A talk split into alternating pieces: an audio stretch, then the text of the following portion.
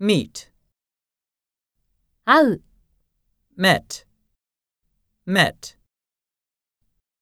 Let's meet at the cafeteria.